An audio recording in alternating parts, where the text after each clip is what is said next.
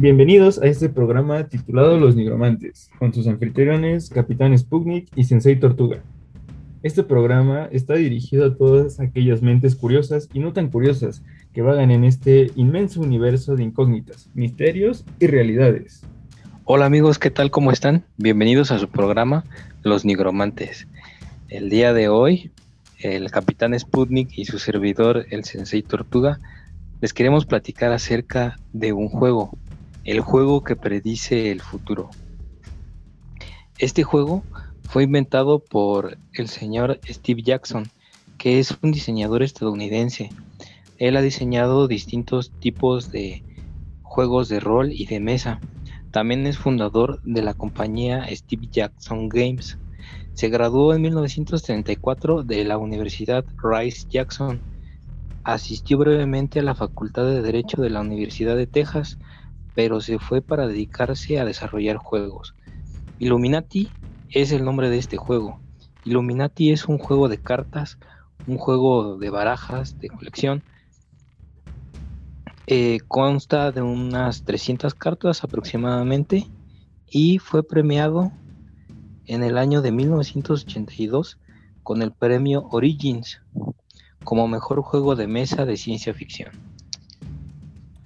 Así es, amigos, este juego, creado en el año de 1983, es un juego muy peculiar, ya que dentro de todas sus barajas, de sus primeras 300 cartas, este juego tiene imágenes muy descriptivas sobre sucesos que acontecieron y que están aconteciendo aún en nuestros días.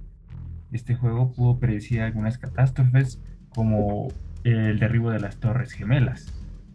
Sin embargo, así es, este juego tuvo varias versiones y fue investigada al paso de los años porque, vaya, los argumentos que daban para las teorías conspiranoicas que surgían durante aquellas época eh, dio gran relevancia y de qué hablar.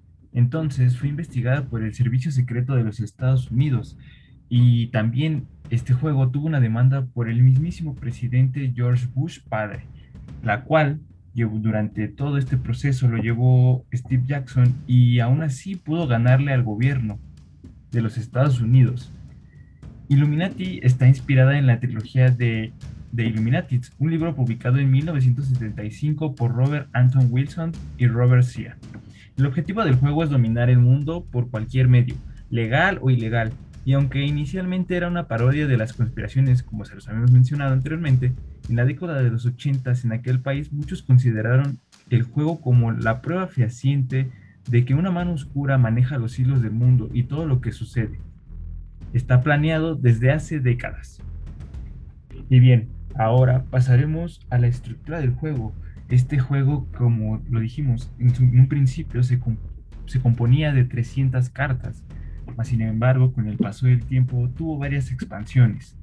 Pero ¿cómo se juega? El objetivo central del juego es tener el control del mundo, ya sea a través de facciones que controlan el poder.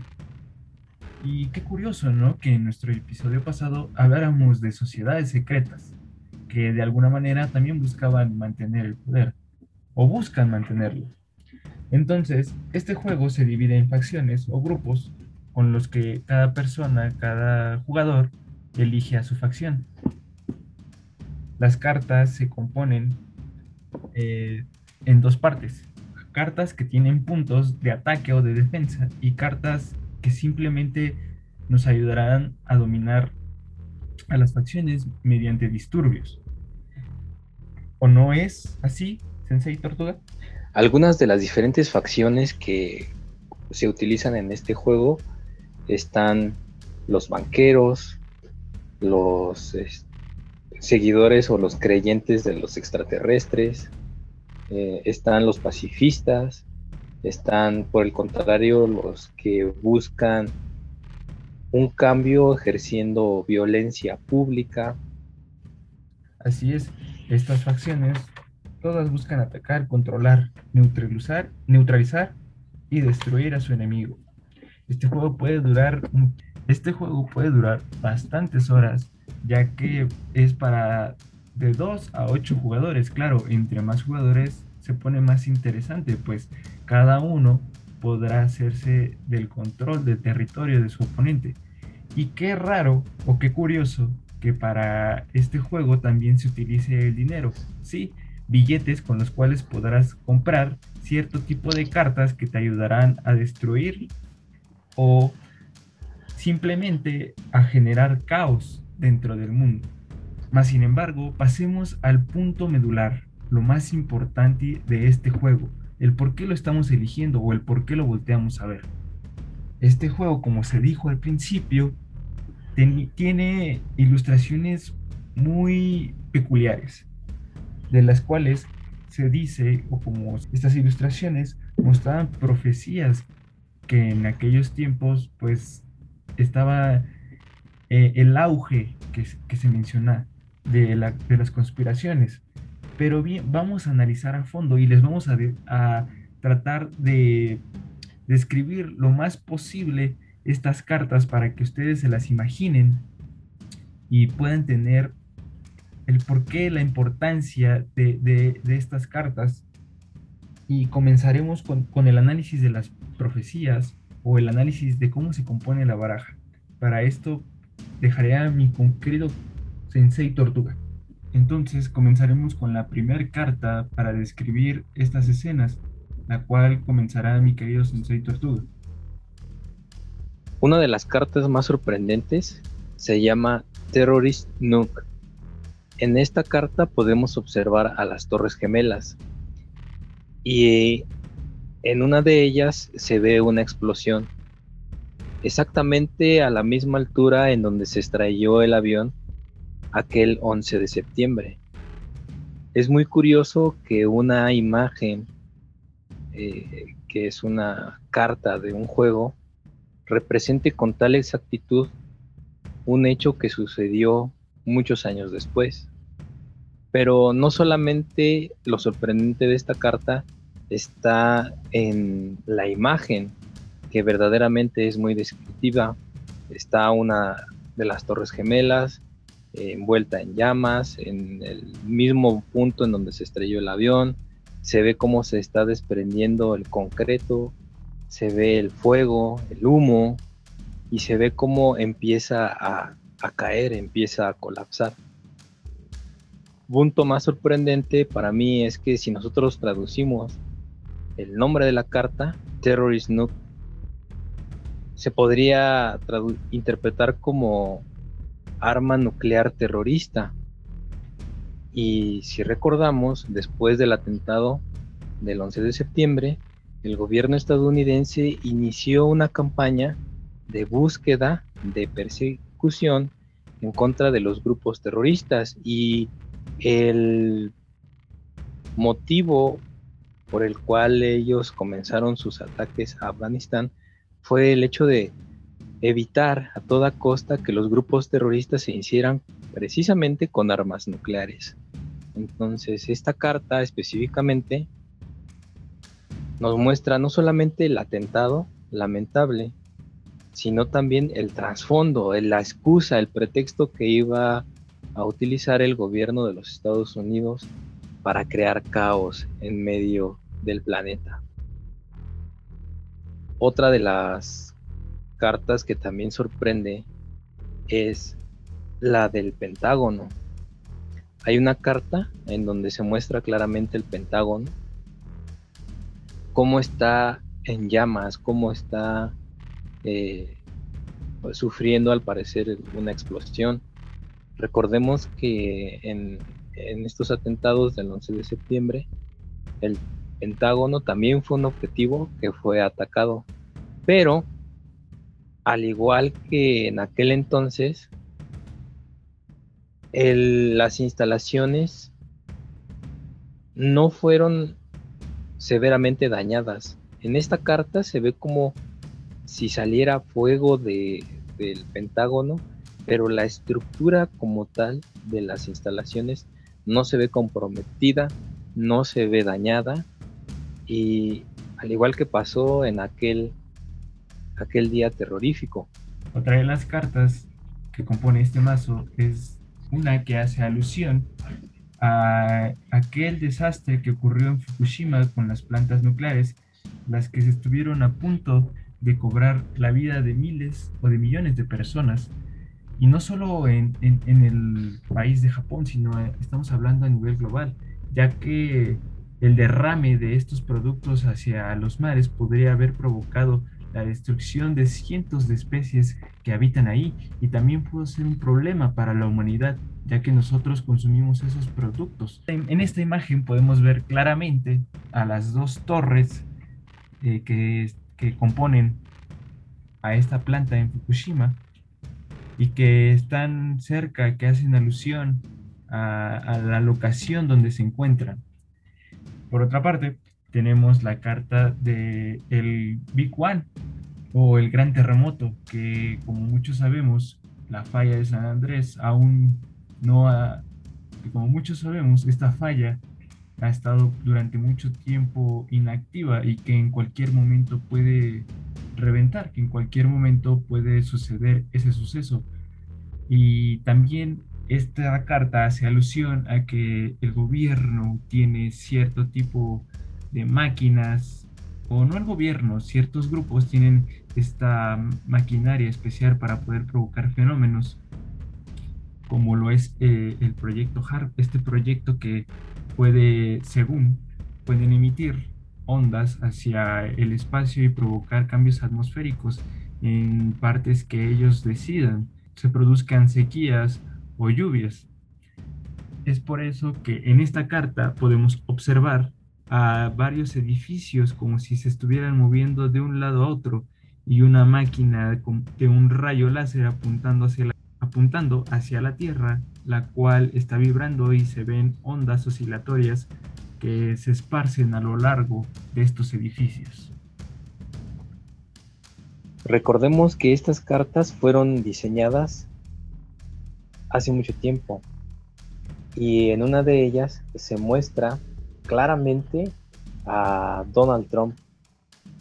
Curiosamente con esa imagen de su campaña. Por otra parte. Política. Y con esa imagen eh, siendo ya presidente de los Estados Unidos. Lo curioso es que el nombre de esta carta se podría traducir como ya basta, ya es suficiente. Esto es muy importante porque el proyecto de Donald Trump fue precisamente eso, marcar un alto, el decirle a los grupos financieros globales, ya basta. Donald Trump tenía una política claramente contravenía los intereses de los grupos banqueros que son sus enemigos él tenía una política económica basada en el crecimiento interno de los Estados Unidos. Por, por eso su frase de hagamos grande a Estados Unidos de nuevo, ya que con las políticas financieristas de sus anteriores presidentes, como lo fueron Obama y el presidente Clinton, Bush también, se dedicaron a tratar de darles mayores facilidades a estos grupos financieros y promovieron eh, la emigración de empresas importantes a otros países en donde pudieran aprovecharse de los recursos naturales y explotar la fuerza de trabajo a un menor costo. Esto provocó en Estados Unidos que su mercado interno se viera debilitado. El proyecto de Donald Trump podríamos resumirlo precisamente así, como un ya basta, ya basta de esas políticas, vamos a dedicarnos a producir nosotros. La política económica de Donald Trump se puede resumir precisamente eso, en un ya basta. Y llama mucho la atención que esta carta pues haya sido dibujada y creada que muestre tan fielmente un proyecto que se concluyó pues muchos años después. No solamente sorprende que hayan descrito con tal veracidad del proyecto de Donald Trump, sino que incluso lograron describir mediante una carta su salida.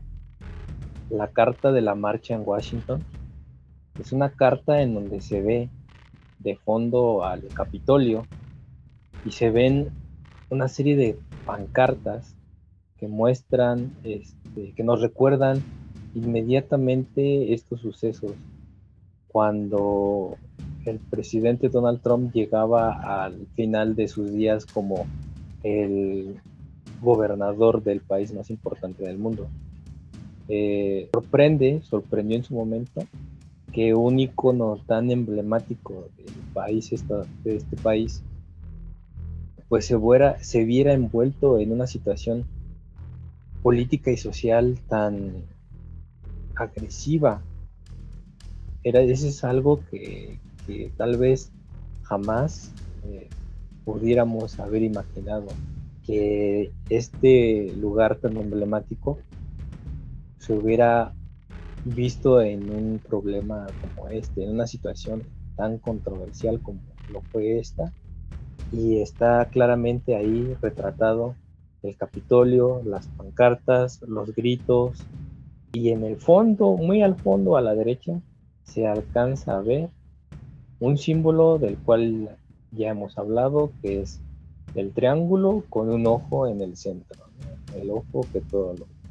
Estas cartas que les hemos mencionado hasta el momento causaron un escosor ante la sociedad. Es por eso que Steve Jackson fue llevado a la corte a declarar para ver si este tipo no tenía información secreta o qué es lo que le pasaba, porque pudo predecir eh, como, con las primeras cartas, el, atentado ante las Torres Gemelas y el atentado hacia el Pentágono.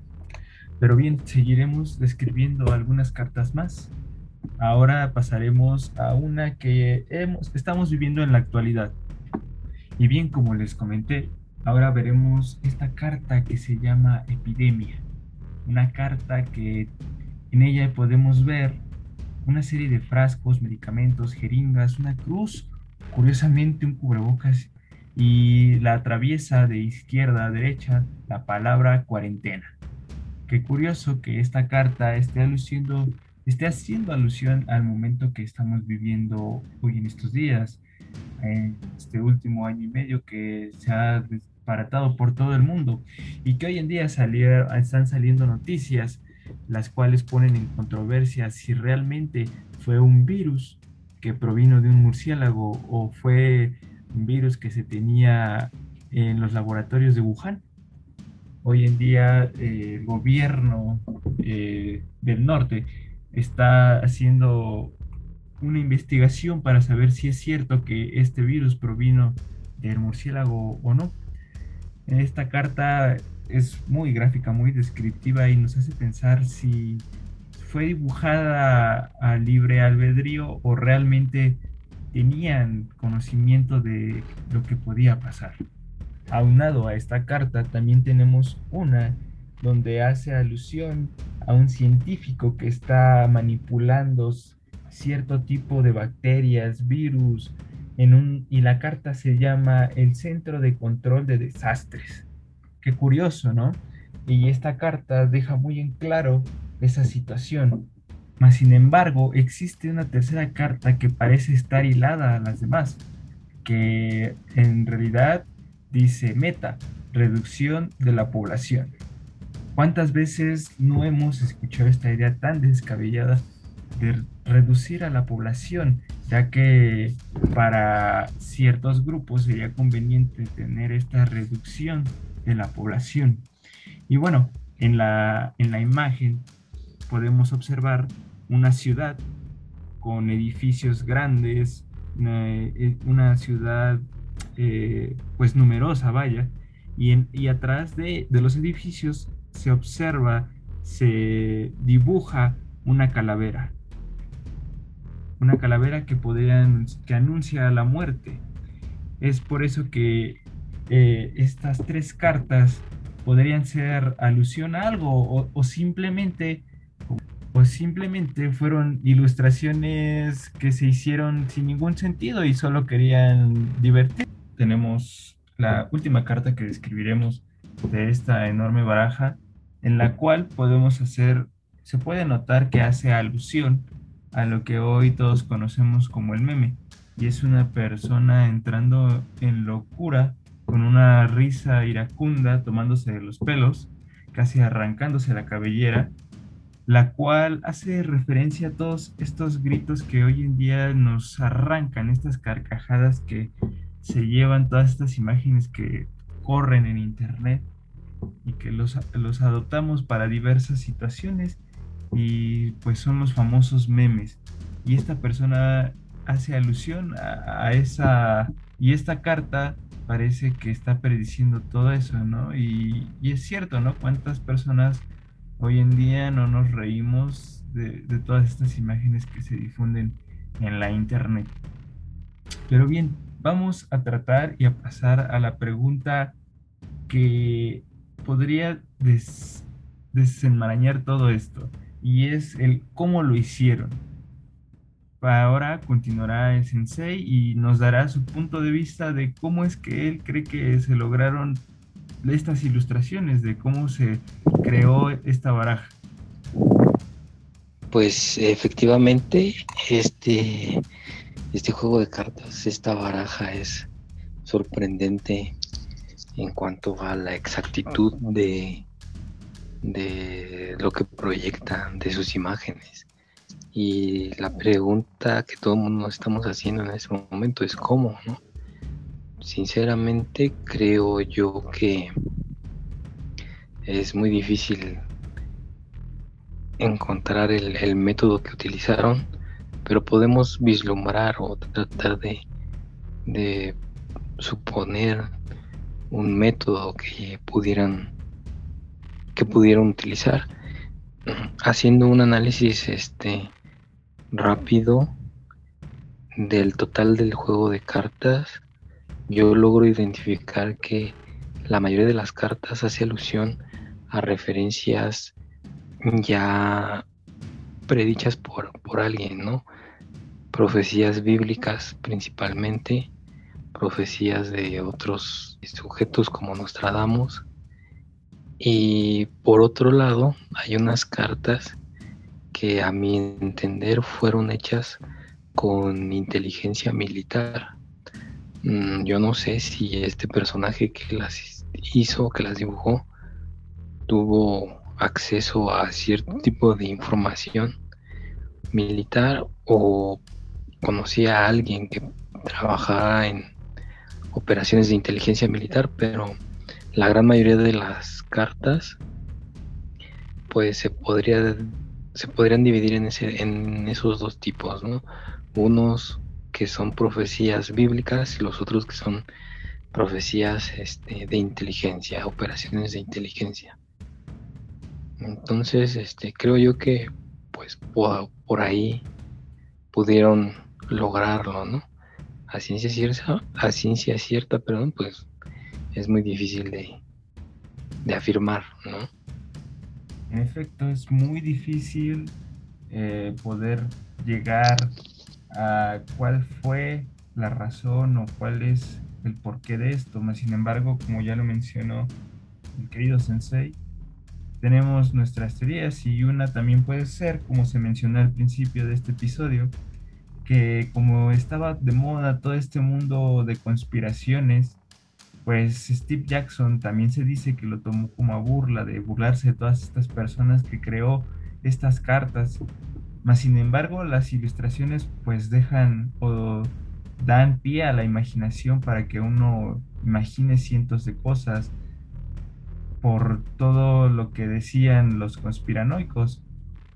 Eh, por otra parte, pues como se mencionó, se puede retomar de personas que habían predicho lo que pasaría en el futuro, como ya lo dijo el sensei, Nostradamus, Baba Vanga, entre otros, que vislumbraron el, el futuro de ciertos sucesos y que, como todos hemos llegado a ver quizás en algún momento información de estos sujetos, pues empata con las cartas Muchas veces pues también puede ser una simple casualidad, no lo sabemos, es muy extraño. Más sin embargo, deja, más sin embargo estas ilustraciones pues son bastante explícitas. Y bueno amigos, si ustedes tienen la oportunidad de darle un vistazo a las cartas, creo que ustedes podrán sacar una mejor conclusión sobre ellas. ¿Ustedes qué opinan? ¿Las cartas predicen el futuro o son los actores del futuro los que se terminan inspirando en las cartas? Ustedes tienen la mejor opinión.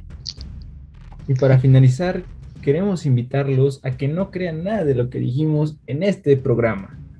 Salgan y compruébenlo con sus propios ojos. Y siempre, siempre vean y observen. Y cuestionen todo.